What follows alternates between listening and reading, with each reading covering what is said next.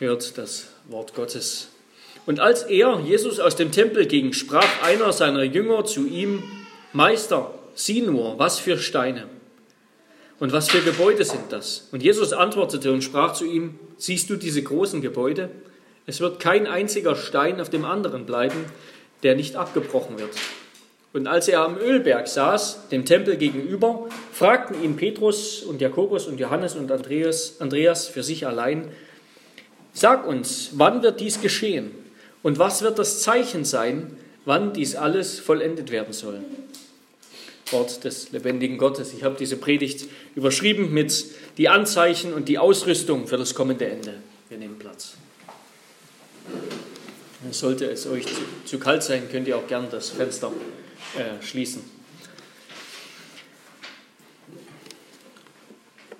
Ja, liebe Geschwister, Gemeinde des Herrn Jesus Christus, wir kommen zu Kapitel 13, Markus Kapitel 13 und damit zu der bekannten Ölberg oder Endzeitrede Jesu.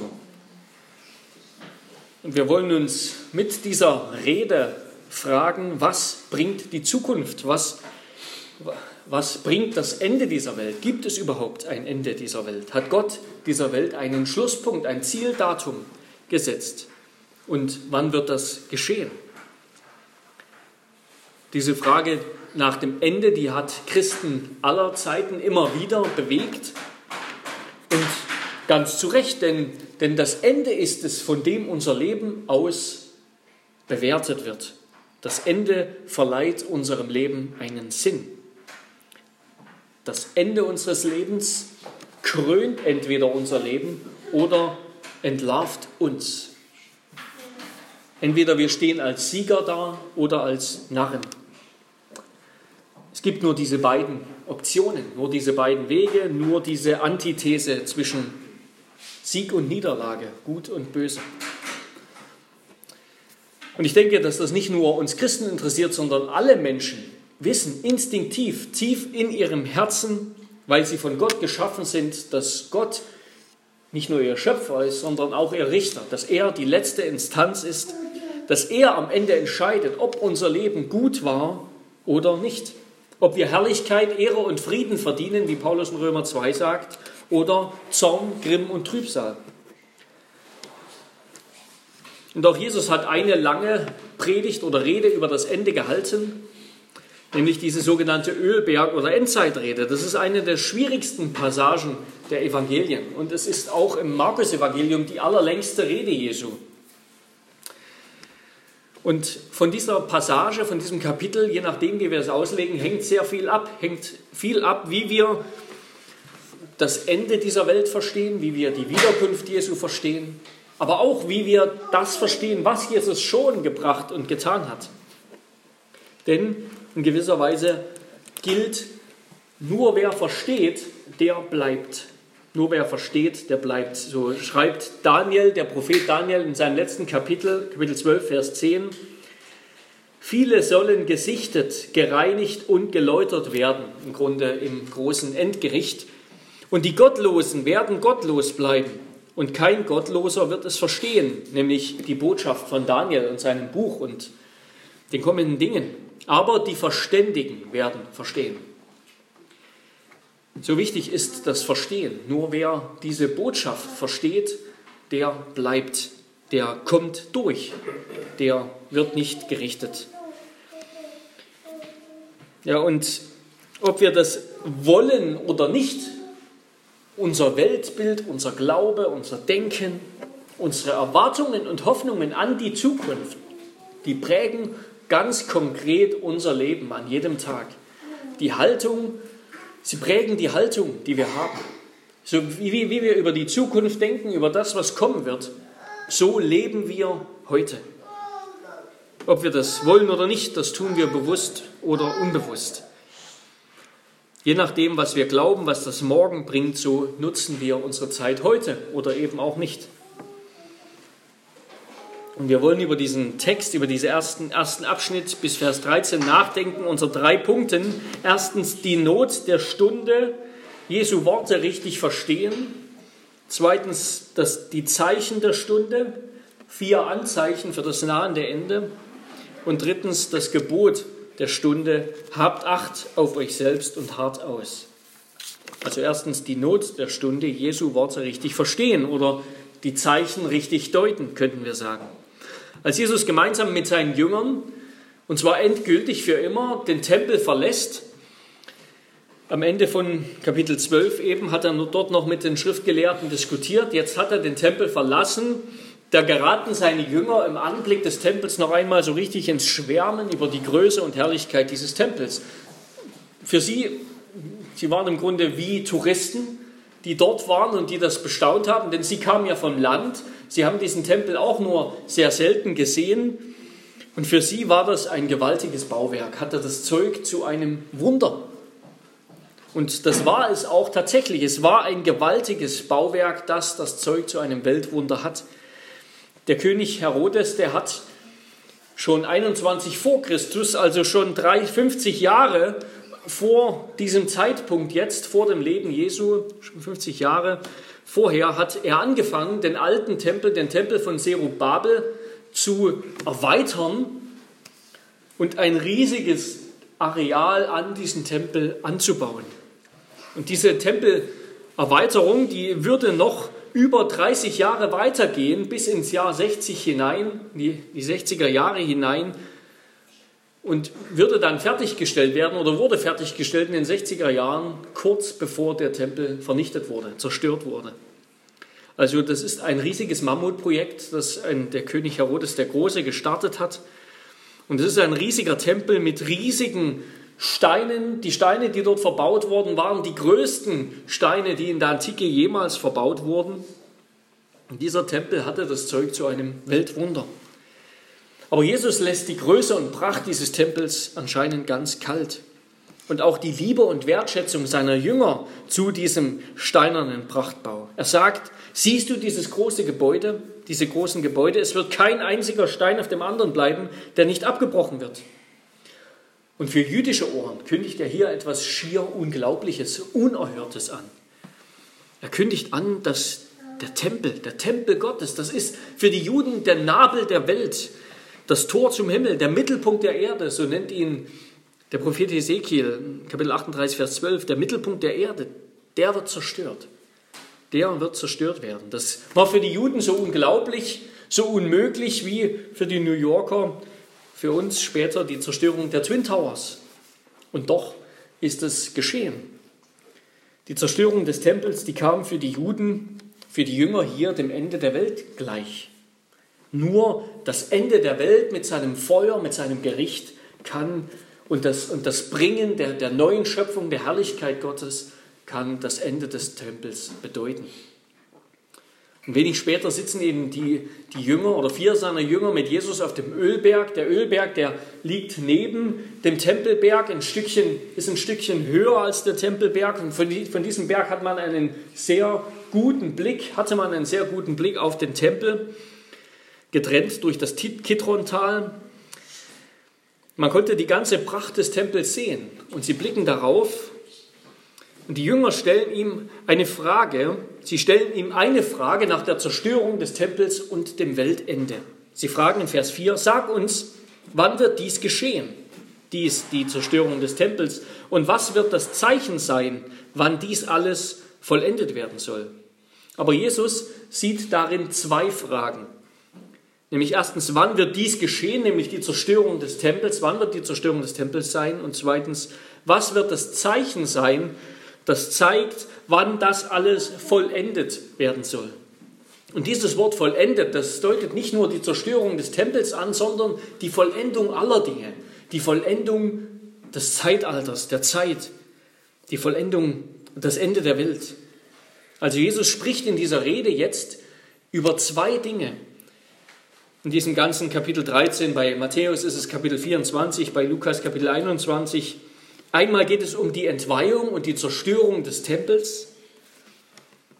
Und zwar eben gerade dieses Tempels, den Sie da gesehen haben vom Ölberg aus, dieses sogenannten herodianischen Tempels, nicht irgendeines zukünftigen Endzeittempels, der irgendwann mal stehen wird in irgendeinem tausendjährigen Reich. Nein, Es geht um diesen konkreten Tempel. In Vers 30 sagt Jesus sogar, wahrlich, ich sage euch, dieses Geschlecht wird nicht vergehen, bis dies alles geschehen ist. Also was Jesus sagt, bezieht sich zum einen ganz konkret auf diesen Tempel, den, sie, den die Jünger da gesehen haben. Und das ist auch Realität geworden, nämlich als es 66 nach Christus zu einem Aufstand der Juden kam gegen die Römer und dann sind römische Heere in Israel einmarschiert. Dieser ganze Krieg, der judäische Krieg, hat sich hingezogen bis 70 nach Christus und wurde beendet, als 70 nach Christus Jerusalem erobert und der Tempel zerstört wurde. Wir werden in der nächsten Predigt über die nächsten Verse ab Vers 14 dann noch viel mehr ins Detail gehen über dieses Ereignis. Zerstört und abgebrannt bis auf die Grundmauern. Also das ist das eine Ereignis, über das Jesus redet. Und das zweite ist seine Wiederkunft und das damit einhergehende Endgericht. Und wann oder, oder besser gesagt, wann nicht diese Wieder Wiederkunft kommen wird. Aber bevor wir jetzt zu diesem ganz konkreten Text kommen, will ich nochmal, dass wir eine biblische Gesamtperspektive bekommen und einnehmen, eine Gesamtperspektive auf die Heilsgeschichte vor Augen, uns vor Augen führen, denn das ist ganz wichtig, um diesen Text und um die biblische Lehre von der Endzeit oder die Eschatologie, das heißt übersetzt die Lehre von den letzten Dingen, ja, das Eschaton, das ist das Ende, das Letzte, um einen, einen Blick, einen biblischen Blick auf die Lehre vom Heil oder der Heilsgeschichte und den letzten Dingen zu bekommen.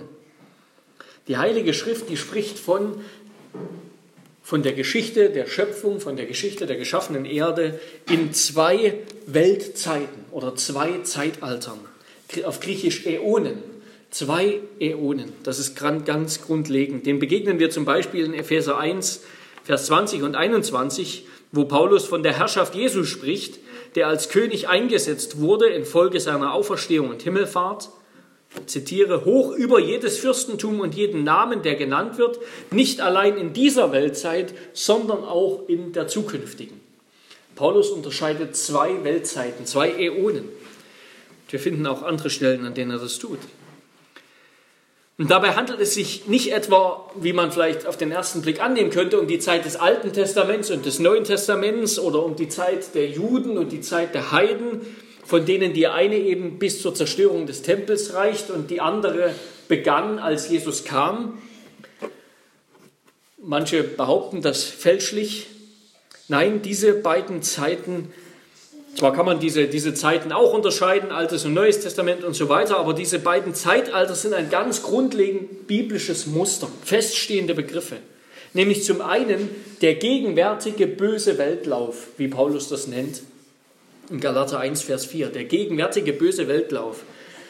Und diese Zeit, die nahm ihren Anfang beim Sündenfall, mit der Versuchung und dem Fall Adam und Evas in Genesis 3. Und das ist die Zeit der Herrschaft der Schlange, des Teufels. Diese Zeit erfuhr, die gilt im ganzen Alten Testament, im ganzen Alten Testament wird etwas Kommendes angekündigt, eine neue Zeit, etwas Neues, das anbricht. Die Propheten kündigen Großes an. Und diese alte Zeit erfuhr ihren Todesstoß, als eben Jesus Christus kam, als der Nachkomme Evas, der Same Abrahams und Davids, der Menschensohn kam. Mit dem Kommen Christi ist die im Alten Testament angekündigte Endzeit, die letzten Tage, von denen die Propheten immer und immer wieder reden, angebrochen. Die letzten Tage sind gekommen und jetzt, seit dem Kommen Jesu, leben wir in den letzten Tagen in der Endzeit. Das heißt, die Endzeit ist biblisch gesehen nicht eine besonders schlimme Zeit irgendwie ganz am Ende der Erdgeschichte, kurz bevor Jesus wiederkommt. Nein, das Neue Testament, da könnten wir jetzt viele Stellen aufführen, nennt die ganze Zeit zwischen Jesu erstem Kommen und seiner Wiederkunft, seinem zweiten Kommen, Endzeit oder die letzten Tage.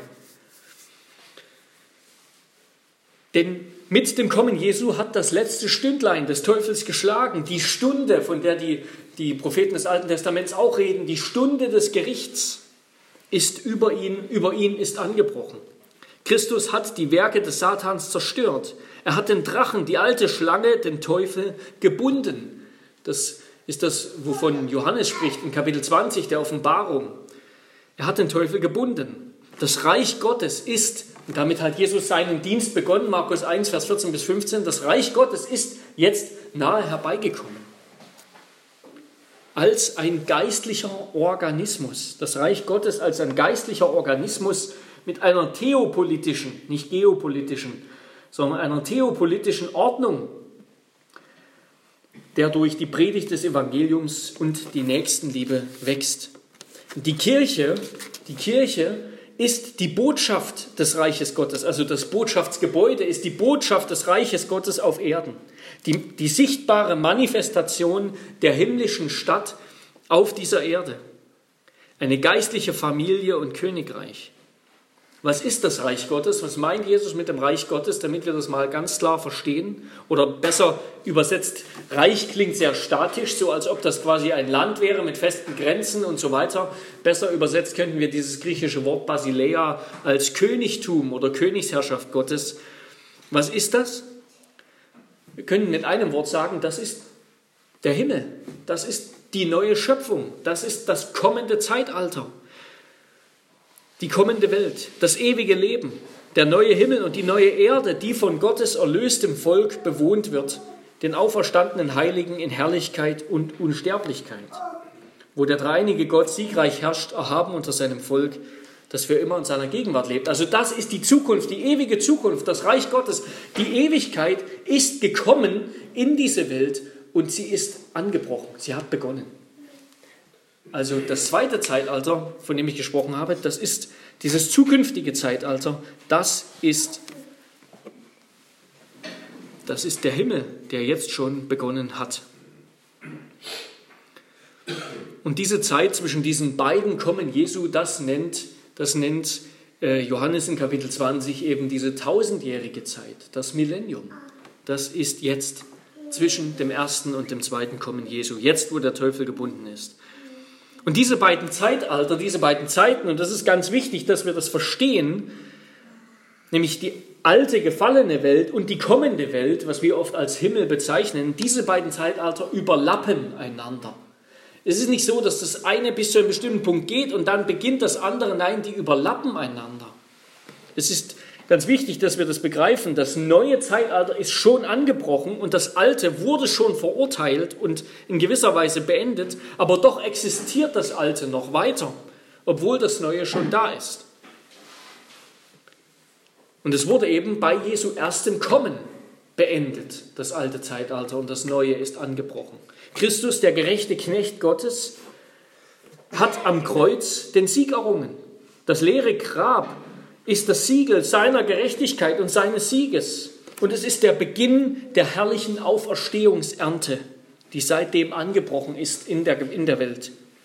Christus hat sich in seiner Himmelfahrt auf den Thron gesetzt und er herrscht jetzt. Er, er regiert jetzt. Christus regiert jetzt schon vom Himmel aus, aber er regiert im Himmel und auch über diese Erde. Wenngleich der Satan noch immer, der Drache, der auf diese Erde geworfen ist, noch immer sein Unwesen treiben darf bis zu seinem Ende.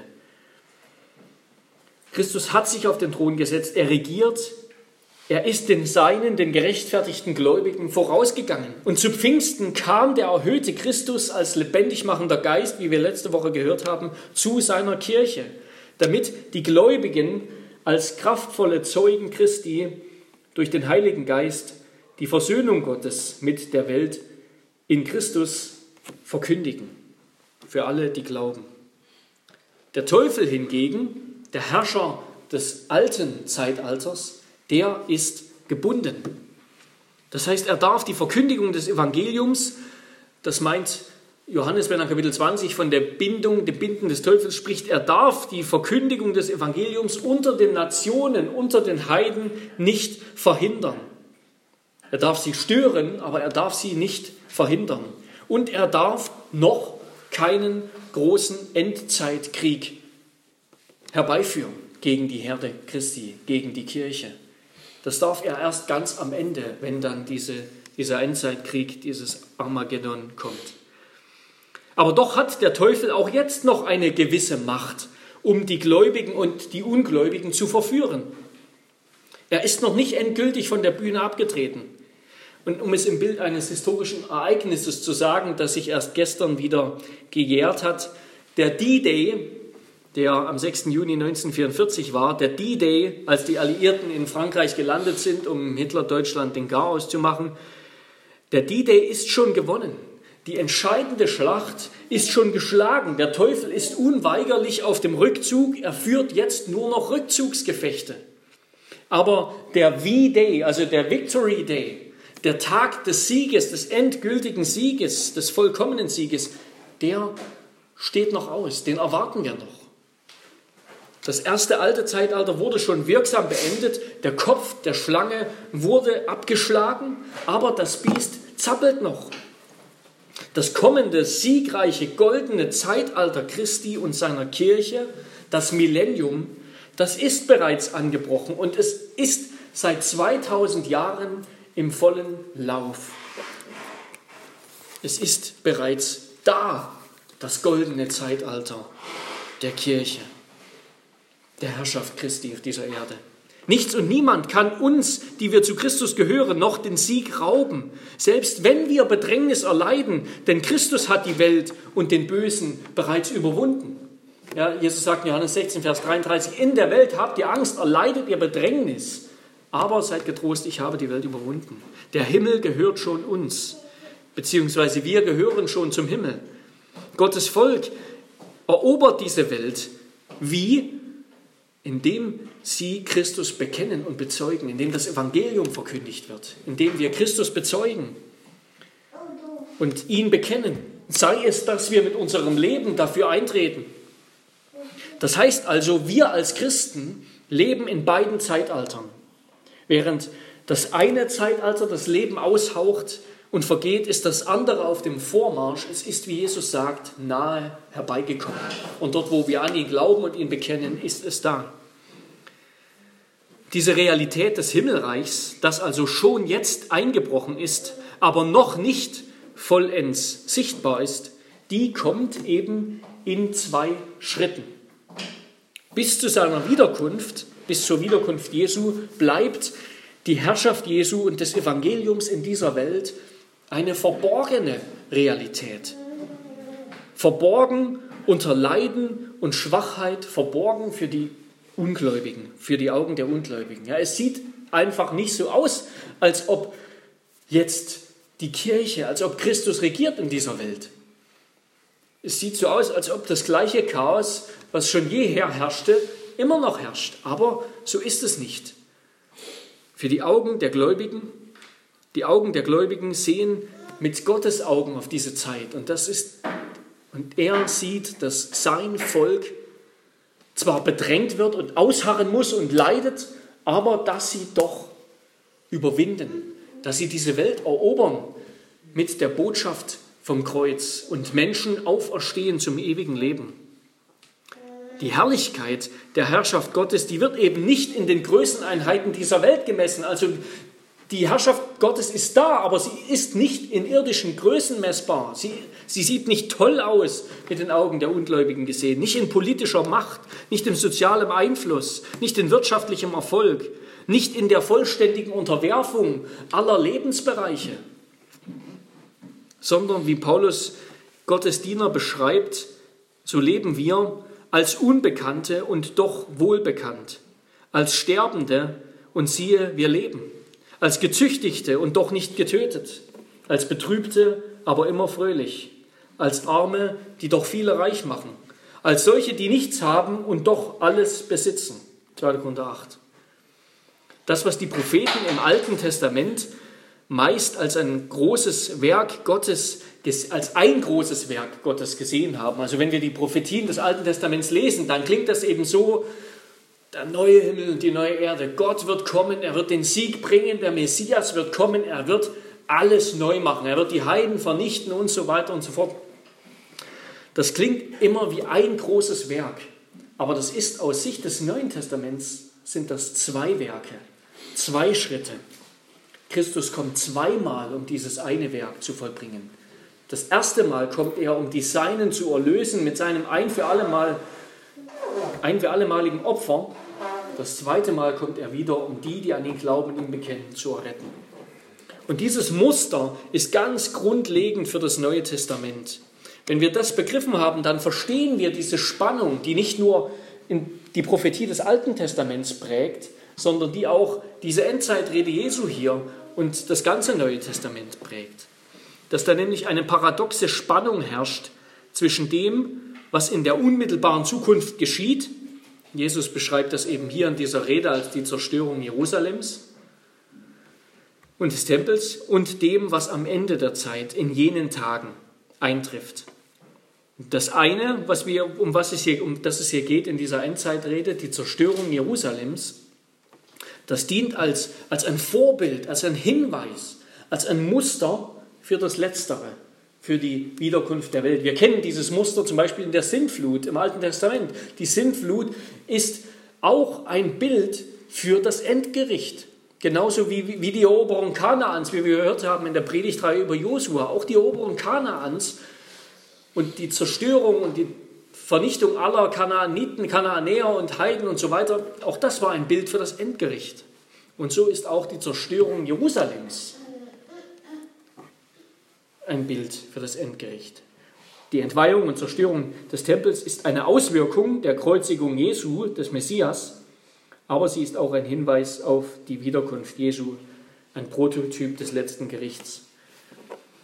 So, und mit diesem großen Überblick, mit dem ich euch vielleicht ein bisschen überfordert habe, mit dieser Gesamtperspektive, wollen wir jetzt reingehen in diesen Text, in, in den zweiten Punkt, die Zeichen der Stunde die vier Anzeichen, vier Anzeichen für das nahende Ende. Und jetzt lese ich ab Vers 5.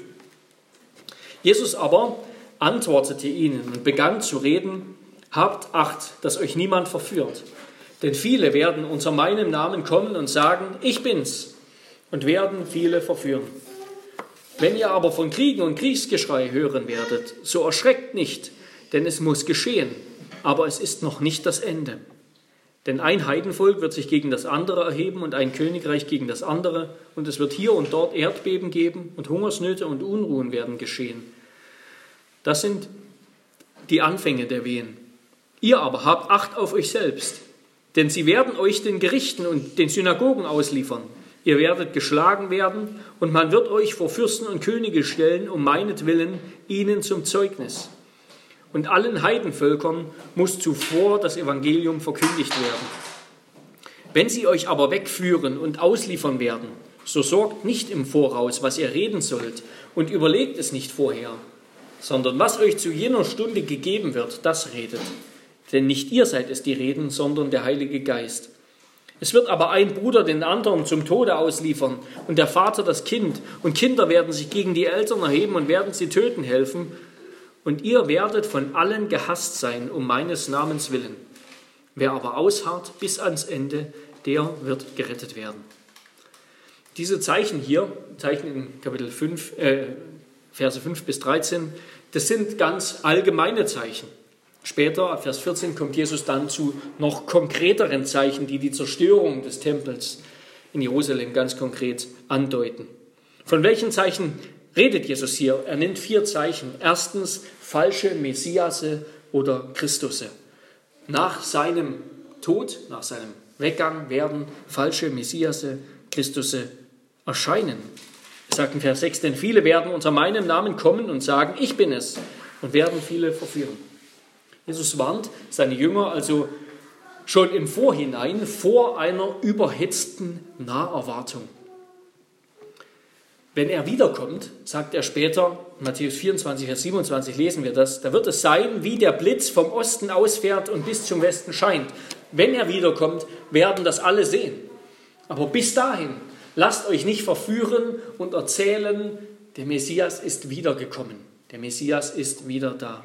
Und solche Verführer, solche Messias-Anwärter, solche Sektenführer, die gab es besonders in der alten Kirche und schon ganz früh in der Kirche zuhauf.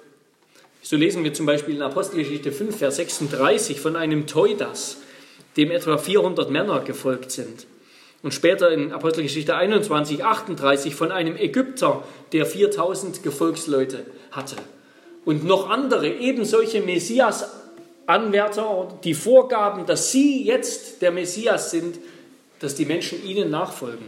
Aber Jesus warnt seine Jünger, dass das passieren wird, kommen wird, nachdem er weg ist.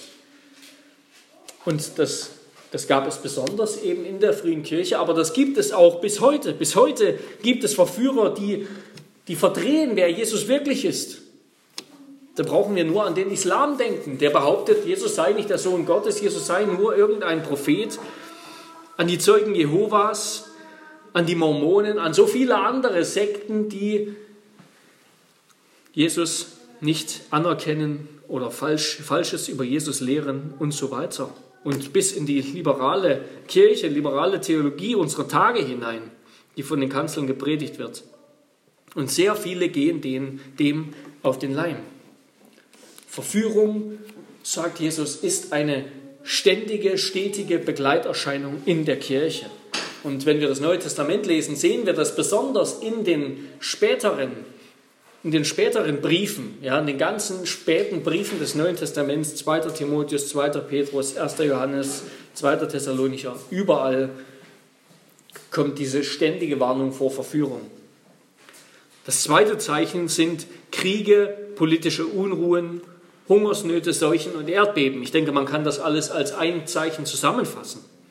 Und die Jahre 30 bis 70 nach Christus, die sind voll von solchen Ereignissen, von Aufständen, von Konflikten, von Kriegen. In Apostelgeschichte 11, Vers 28 wird uns von einer großen Hungersnot berichtet, die in den Jahren 44 bis 46 nach Christus sogar die Christen in Bedrängnis brachte. Und es ist eine ganz traurige Realität, aber eine, die, die uns natürlich allen bewusst ist, dass Kriegen, Kriege, Naturkatastrophen und so weiter in dieser Welt an der Tagesordnung sind. Bis heute.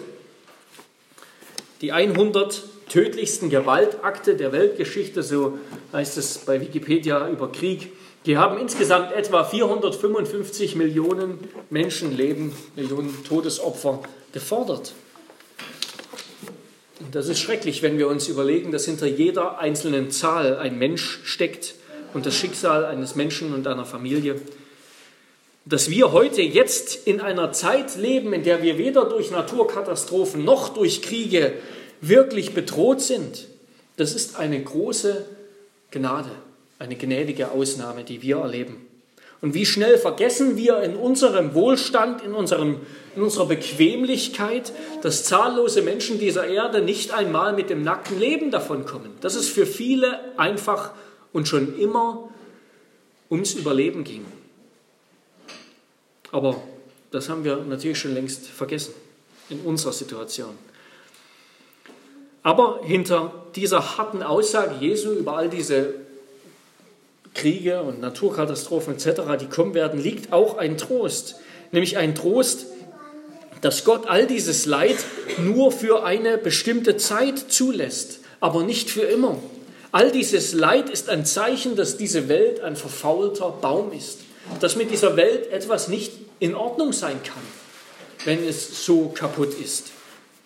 Nicht nur die Natur ist kaputt, sondern natürlich vor allem auch der Mensch. Erst einmal hat der Mensch in seiner Unmoral die Natur mit zu Fall gebracht. Diese Welt, die wir heute vor Augen haben, warnt Jesus uns, sie ist eben nicht die absolute, die einzige, die entscheidende Welt, sondern es wird eine Welt kommen, in der es diese Dinge nicht mehr gibt. Gott wird allen denen, die auf ihn vertrauen, ihre Tränen abwischen und ihr Leiden von ihnen nehmen. Dann kommen wir zum dritten Punkt, zu den Christenverfolgungen die Jesus ankündigt. Er sagt ab Vers 9, ihr aber habt Acht auf euch selbst, denn sie werden euch den Gerichten und den Synagogen ausliefern. Ihr werdet geschlagen werden und man wird euch vor Fürsten und Könige stellen, um meinetwillen ihnen zum Zeugnis. Es wird aber ein Bruder den anderen zum Tode ausliefern und der Vater das Kind. Und Kinder werden sich gegen die Eltern erheben und werden sie töten helfen. Und ihr werdet von allen gehasst sein, um meines Namens willen. Auch das hat sich wieder besonders erfüllt schon einmal in der Zeit, in der Zeit der frühen Kirche. Ja, wir lesen, Jesus spricht hier, dass sie in die Synagogen verschleppt werden oder ausgeliefert werden. Auch da meint er also die damalige Zeit. Und Paulus stand vor dem Agrippa, dem König, und später vielleicht sogar vor dem Kaiser in Rom. Also das hat sich damals zugetragen, ist aber doch auch ein Merkmal der ganzen Kirchengeschichte. Und was ist das für ein Trost und eine Hilfe, dass Jesus von Anfang an sagt, was wir nicht zu erwarten haben als Christen. Wir haben nicht Frieden und Wohlstand und Fülle zu erwarten, sondern Verfolgung. Jesus ist kein Betrüger, er verkauft uns kein Wohlstandsevangelium, sondern er sagt, dass wir von allen gehasst werden um seines Namens willen. Während die Juden vom Messias erwarteten, dass er dem Leid ein Ende bereiten wird, betont Jesus, dass er dem Leiden kein Ende bereiten wird. Und Paulus schreibt in 2 Timotheus 3, Vers 12, und alle, die gottesfürchtig leben wollen, in Christus Jesus werden Verfolgung erleiden. Zu wissen also, dass wir als Christen Bedrängnisse und Verfolgung erleiden werden, erleiden werden müssen, das ist ein Trost und eine Warnung zugleich. Wir sind getröstet, weil wir wissen, dass wir mit Christus leiden. Wir leiden mit ihm. So sagt Petrus in seinem ersten Brief, Kapitel 4, Abvers 12, Geliebte, lasst euch durch die unter euch entstandene Feuerprobe nicht befremden, als widerführe euch etwas Fremdartiges, sondern in dem Maß, wie ihr Anteil habt an den Leiden des Christus, freut euch, damit ihr euch auch bei der Offenbarung seiner Herrlichkeit jubelnd freuen könnt. Ja, das Muster ist, wenn wir jetzt leiden, dann haben wir Anteil an den Leiden des Christus, und wenn wir verherrlicht werden, wenn wir gerettet werden, dann haben wir Anteil an seiner Herrlichkeit, an seiner Rettung. Jetzt ist die Zeit des Kreuztragens, die Zeit der Auferstehung und der Himmelfahrt sozusagen, die kommt noch. Und wir sind nicht nur getröstet, weil wir wissen, dass wir mit Christus leiden. Unser Leiden ist nicht bedeutungslos, ist nicht einfach nur sinnlos, sondern es ist ein Leiden mit Christus. Ein Leiden, durch das wir diese Erde überwinden, diese gefallene Welt. Durch das wir Menschen hier gewinnen für Christus. Aber wir sind auch gewarnt, weil wir wissen, dass noch immer böse Zeit ist, in der der Böse die Verfolgung und Verführung der Kirche beauftragt. Es ist eben, wie Jesus sagt, nicht der Anfang, der zählt, sondern das Ende, das Durchhalten und Ausharren und Ankommen. Das zählt. Jesus sagt in Vers 13, wer aber ausharrt bis ans Ende, der wird gerettet werden. Und wahre Jünger werden ausharren, denn der Geist Christi ist mit ihnen. Der Geist Christi ist mit uns, sagt Jesus hier, in den Gerichten, in den Gefängnissen und in den Gruben. Egal dort, wo wir sind und wo wir für ihn leiden, sind wir nicht allein, sondern Christus mit seinem Geist ist bei uns. Sagt das eben in Vers 12. Sorgt euch nicht im Voraus, denn der Heilige Geist wird durch euch reden. Er wird bei euch sein. Und zuletzt dann nochmal ein positives Zeichen, die Verkündigung des Evangeliums. Und er sagt, Vers 10, und allen Heidenvölkern muss zuvor das Evangelium verkündigt werden. Ein bisschen anders heißt es in Matthäus 24, Vers 14 die gleiche Aussage. Und dieses Evangelium vom Reich wird in der ganzen Welt verkündigt werden zum Zeugnis für alle Heidenvölker. Und dann wird das Ende kommen. Und in gewisser Weise hat sich auch das schon in, im ersten Jahrhundert, in der Zeit der Apostel, erfüllt. Dieses Wort ganze Welt, wir verstehen das eben immer aus unserem heutigen Blickwinkel und meinen, das ist der ganze Globus. Aber dieses ganze Wort ganze Welt auf Griechisch Ökumene, das hat damals das römische Reich gemeint. Wir lesen so viele Stellen im Neuen Testament, mit der das römische Reich oder die Gegend um das Mittelmeer als eben als ganze Welt beschrieben wird. In Kolosser 1, Vers 23 spricht Paulus davon, dass das Evangelium verkündigt worden ist in der ganzen Schöpfung, die unter dem Himmel ist. Und er schreibt den Christen in Rom, Römer 1, Vers 8, dass ihr Glaube in der ganzen Welt verkündigt wird. Also für Paulus galt das in gewisser Weise als erfüllt. Die ganze damals bekannte Welt haben die Apostel schon mit dem Evangelium erreicht. Jesus sagt hier also nicht, dass er erst wiederkommt, wenn allen Völkern das Evangelium verkündigt worden ist. Das heißt, wir können auch daraus nicht irgendwie berechnen, wie es ja so manche auch schon machen. Da gibt es so Listen, was sind noch die unerreichten Völker, die nicht erreichten Sprachen. Und dann rechnet man schon so halb, wie lange wird das dauern, okay, wann könnte Jesus wiederkommen. Nein, auch daraus können wir nichts ableiten. Ja, Jesus sendet seine Jünger in alle Welt. Er tut es dann ja wieder am Ende der Evangelien mit dem großen Missionsbefehl. Er sendet uns in alle Welt, um allen Völkern das Evangelium zu verkündigen, denn er hat die Macht über diese Welt, er ist der Auferstandene. Aber das ist unser Auftrag, das zu verkündigen. Jesus spricht hier nicht und an keiner Stelle von einer Christianisierung der Welt, dass also die ganze Welt, bevor er kommt, wirklich christlich sein wird. Er sagt, es wird verkündigt werden, aber er sagt nicht, wer das glaubt oder wie viele das glauben. Denn das liegt, das liegt in seinen souveränen, barmherzigen Händen. Gott ist geduldig und er zieht die Zeit hin, sagt Petrus, damit allen Menschen Gelegenheit gegeben wird zur Buße. Aber doch zugleich wird Christus wiederkommen wie ein Dieb in der Nacht, ohne dass wir es erwarten. Und dem steht nichts mehr im Weg. Dem steht nichts mehr im Weg. Und damit kommen wir zum letzten Punkt und auch zum Ende. Das Gebot der Stunde. Habt Acht auf euch selbst und hart aus. Um es also nochmal zusammenzufassen, das Besondere an diesen Zeichen, an diesen vier Zeichen ist eigentlich ihre Unschärfe. Ja? Diese Zeichen sind in gewisser Weise überhaupt nichts Besonderes. Sie deuten die Zerstörung des Tempels in Jerusalem an, ja, weil alle diese Dinge sind passiert, tatsächlich im ersten Jahrhundert, bevor der Tempel zerstört wurde. Aber sie sind genauso ein Zeichen der ganzen Weltzeit. Sie ereignen sich noch heute und sie haben sich teilweise zumindest auch schon vor Jesu kommen ereignet. Diese Zeichen sind einerseits Garantien kommender Ereignisse, aber an ihnen lassen, lassen sich keine bestimmten Ereignisse festmachen. Wir können nicht sagen, Kriege, okay, das ist jetzt hier der Zweite Weltkrieg oder welcher auch immer. An diesen Zeichen kann man alles und nichts ablesen. Sie bieten kein esoterisches Geheimwissen über die Endzeit, sondern ganz im Gegenteil verlangen sie dauerhafte Wachsamkeit, beständige Wachsamkeit. Weil diese Dinge immer da sind, sagt Jesus, müsst ihr immer auf der Hut sein. Diese Dinge werden zwischen dem Tod, der Auferstehung Jesu und seiner Wiederkunft einfach immer wieder geschehen. Und sie zeigen eben, dass mit dieser Welt etwas ganz grundlegend nicht in Ordnung ist. Sie sind, sie sind damit Anzeichen dafür, dass Gott noch etwas vorhat mit dieser Welt. Er wird sie nicht so lassen. Er wird wiederkommen und die Ordnung wiederherstellen. An diesen Zeichen kann man nichts ablesen, weil man es nicht können soll.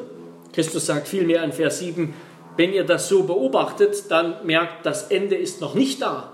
Das ist noch nicht das Ende, wenn wir diese Dinge sehen.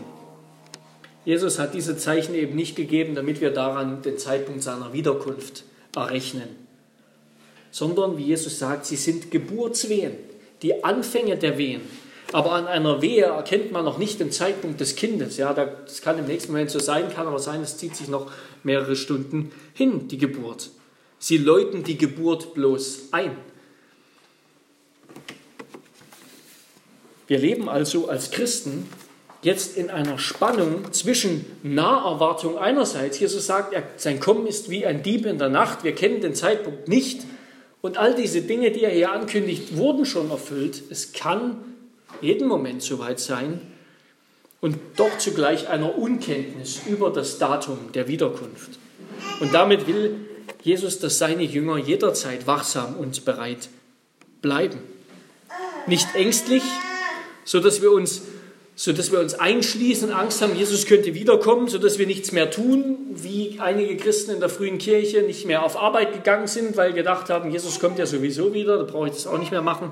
Nein, nicht ängstlich, sondern zuversichtlich Zuversichtlich, weil Christus uns jetzt bevollmächtigt hat, als seine Diener, als seine Stellvertreter hier jetzt in seinem Namen zu handeln. Die Botschaft der Versöhnung mit Gott zu verkündigen, ihn zu bezeugen. Wie Luther gesagt hat, dass er noch ein Apfelbäumchen pflanzen würde, wenn er wüsste, dass morgen die Welt unterginge. Mit dieser Zuversicht gehen wir in die Welt hinaus, weil wir wissen, Christus ist mit uns und er ist der Herr über Himmel und Erde. Christus hat uns dennoch ermahnt, auch wenn sein Kommen ausbleibt, wenn es eben nicht kommt und es kommt jetzt, er kommt schon 2000 Jahre nicht, dann dennoch treu zu bleiben und unser Amt, unser Werk hingegeben zu tun. Und dass Jesus hier überhaupt zur Wachsamkeit und zum Ausharren auffordert, das macht deutlich, dass diese Bedrängnisse bis zum Ende der Kirche ein Bestandteil der Kirche bleiben. Diese Bedrängnisse sind das tägliche Brot der Christen. Dass wir jetzt gerade in einer Welt leben, in der Teile dieser Bedrängnisse überhaupt nicht stattfinden, das ist Gnade und vielleicht auch Herausforderung. Es wird nicht so sein, dass die allermeisten Menschen gemeinsam mit uns warten, dass die Welt christianisiert ist und alle, die leben, für, auf, für Christus leben und auf Christus warten, wenn er wiederkommt. Nein, Jesus sagt ein bisschen später in dieser Rede, bei seiner Wiederkunft wird es sein wie in den Tagen Noahs. Die Mehrheit der Menschen wird einfach ihr Leben leben. Sie werden Gott ignorieren und meinen, alles wird gut. Und dann kommt das Ende. Jesus sagt seinen Jüngern nicht, dass sie irgendwie in großen Zeiträumen denken müssen, in großen Zahlen. Er kommt ohnehin erst wieder, wenn die Erde christianisiert ist. Nein, er warnt sie davor, dass sie hier und heute unvorbereitet sind. Denn die Verführung und die Lüge, von der hier auch die Rede ist, die dringt oft unbemerkt ein. Und das ist immer ein, ein Kennzeichen von Verführung dass es unbemerkt ist.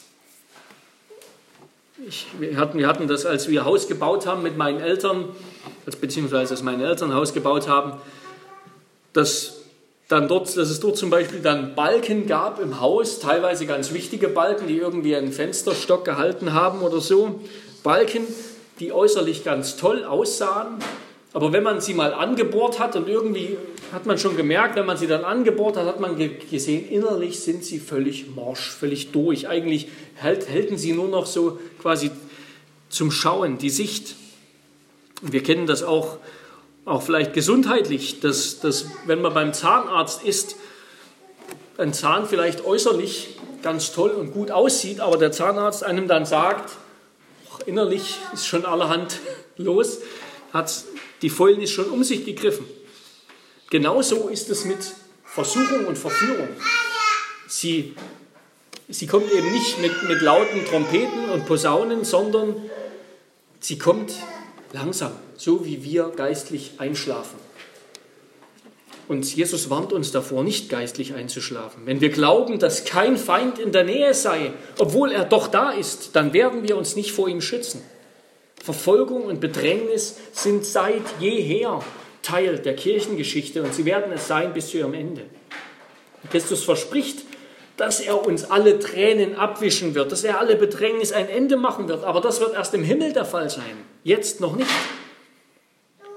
Und erst in diesen Tagen und sicherlich, ja, entdeckt ihr das auch hin und wieder. Erst in diesen Tagen habe ich wieder von der Ermordung von Christen gehört, überall, von der Ermordung eines reformierten Pastors in Nigeria, der samt seiner schwangeren Frau erschossen wurde, neun Kinder hinterlassen hat. Von der Kirchenschließung und Kirchenunterdrückungen in China, von der Ermordung von Christen in Mali. Und so geht das immer weiter und überall in dieser Welt. Dass wir nichts davon erleben, von solchen Verfolgungen und Bedrängnissen, das sollte uns ins Fragen bringen, was vielleicht mit unserem Glauben nicht stimmt. Machen wir noch das Maul auf für Christus? Treten wir noch mit aller Kraft für diese Mission, die uns Christus gegeben hat, ein? Ist das wirklich noch das, weswegen wir hier sind? Der Zweck, wozu wir noch hier sind? Oder hat sich unsere Mission unter der Hand schon irgendwie gewandelt in, in das Anschaffen von möglichst viel Konsum, Bequemlichkeit, Wohlstand, Sicherheit. Eben sind wir schläfrig geworden, haben wir uns angepasst. Leben wir auch so wie alle Menschen dieser Welt? Ein Häuschen und Sicherheit und, und so weiter und so fort.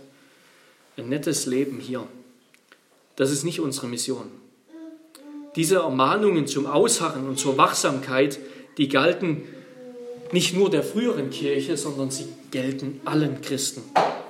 Das wird schon deutlich, wenn Jesus sagt in Vers 13, wer ausharrt bis ans Ende, der wird gerettet werden. Das ist nicht nur die Rettung aus Jerusalem, sicherlich auch, sondern es ist natürlich vor allem die Rettung am Ende der Zeit, wenn Christus Gericht hält. Jesus kündigt hier eine Leidenszeit an und später noch mehr, beginnend mit der Zeit der frühen Kirche, die für die ganze Zeit seines Ausbleibens gelten wird. Sein Kommen, sein Sterben und Auferstehen, seine Himmelfahrt läutet die Endzeit ein, wie wir schon gehört haben. Die Endzeit hat begonnen mit dem ersten Kommen Jesu, aber abgeschlossen wird sie erst mit seiner Wiederkunft. Diese Zwischenzeit ist, und damit fasse ich auch nochmal zusammen, was wir heute gehört haben, ist sowohl eine Zeit des Sieges, in dem nämlich das Evangelium siegt, in dem das Evangelium verkündigt wird in dieser Welt und Menschen glauben und gerettet werden. Aber es ist zugleich auch eine Zeit beständiger Anfechtung, Bedrängnisse und Leiden für alle, die zu Jesus gehören, die das Evangelium glauben. Aber gerade, und das ist das Wunderbare, das ist das Evangelium in den Leiden, gerade in den Leiden ist Christus gegenwärtig mit seiner Gemeinde. Wenn sie leiden, wenn wir leiden, dann sind wir auf dem gleichen Weg wie Jesus. Wie Jesus, der am Kreuz gesiegt hat und überwunden hat, so überwinden auch wir mit einem Kreuz auf dem Rücken. Auch wenn es nicht ankommt in dieser Welt. Und so haben das auch die Apostel verstanden. Petrus schreibt in seinem zweiten Brief, Kapitel 3, Vers 17, 18, Ihr aber, Geliebte, da ihr dies im Voraus wisst, so hütet euch, dass ihr nicht durch die Verführung der Frevler, und da geht es um Verführung, durch die Verführung der Frevler mit fortgerissen werdet und euren eigenen festen Stand verliert.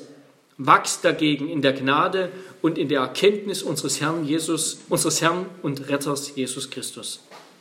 Und Paulus schreibt in Römer 13, und dieses sollen wir tun als solche, die die Zeit verstehen, dass nämlich die Stunde schon da ist, dass wir vom Schlaf aufwachen sollten denn jetzt ist unsere Errettung näher, als da wir gläubig wurden. Die Nacht ist vorgerückt, der Tag aber ist nahe. Das ist im Grunde ein ähnliches Bild wie mit dem Kommen Jesu wie ein Dieb in der Nacht. So lasst uns nun ablegen die Werke der Finsternis und anlegen die Waffen des Lichts. Lasst uns also als Christen mutig aufstehen für Christus und ihn bekennen. Denn, und das ist, das ist einfach das Größte und Schönste, Christus ist größer Christus ist größer als alle Schätze dieser Welt. Christus ist größer als alle Angebote dieser Welt, als alles Schöne, was wir in dieser Welt finden. Christus ist größer. Der Frieden, die Freude, das Leben, der Sinn, das Glück, der Trost, die Freiheit, die er gibt, die übertreffen alles, was es in dieser Welt gibt, bei weitem millionenfach, um das Zehntausendfache. Christus ist größer. Er ist jetzt schon größer. Die Gaben, die er uns gegeben hat, das sind himmlische Gaben. Jetzt schon. Die wir im Glauben haben. Wir werden sie auch im Sehen haben, wenn er wiederkommt. Christus ist größer. Glauben wir das noch? Und wenn ja, wollen wir das noch weiter sagen? Amen. Amen. Lasst uns beten.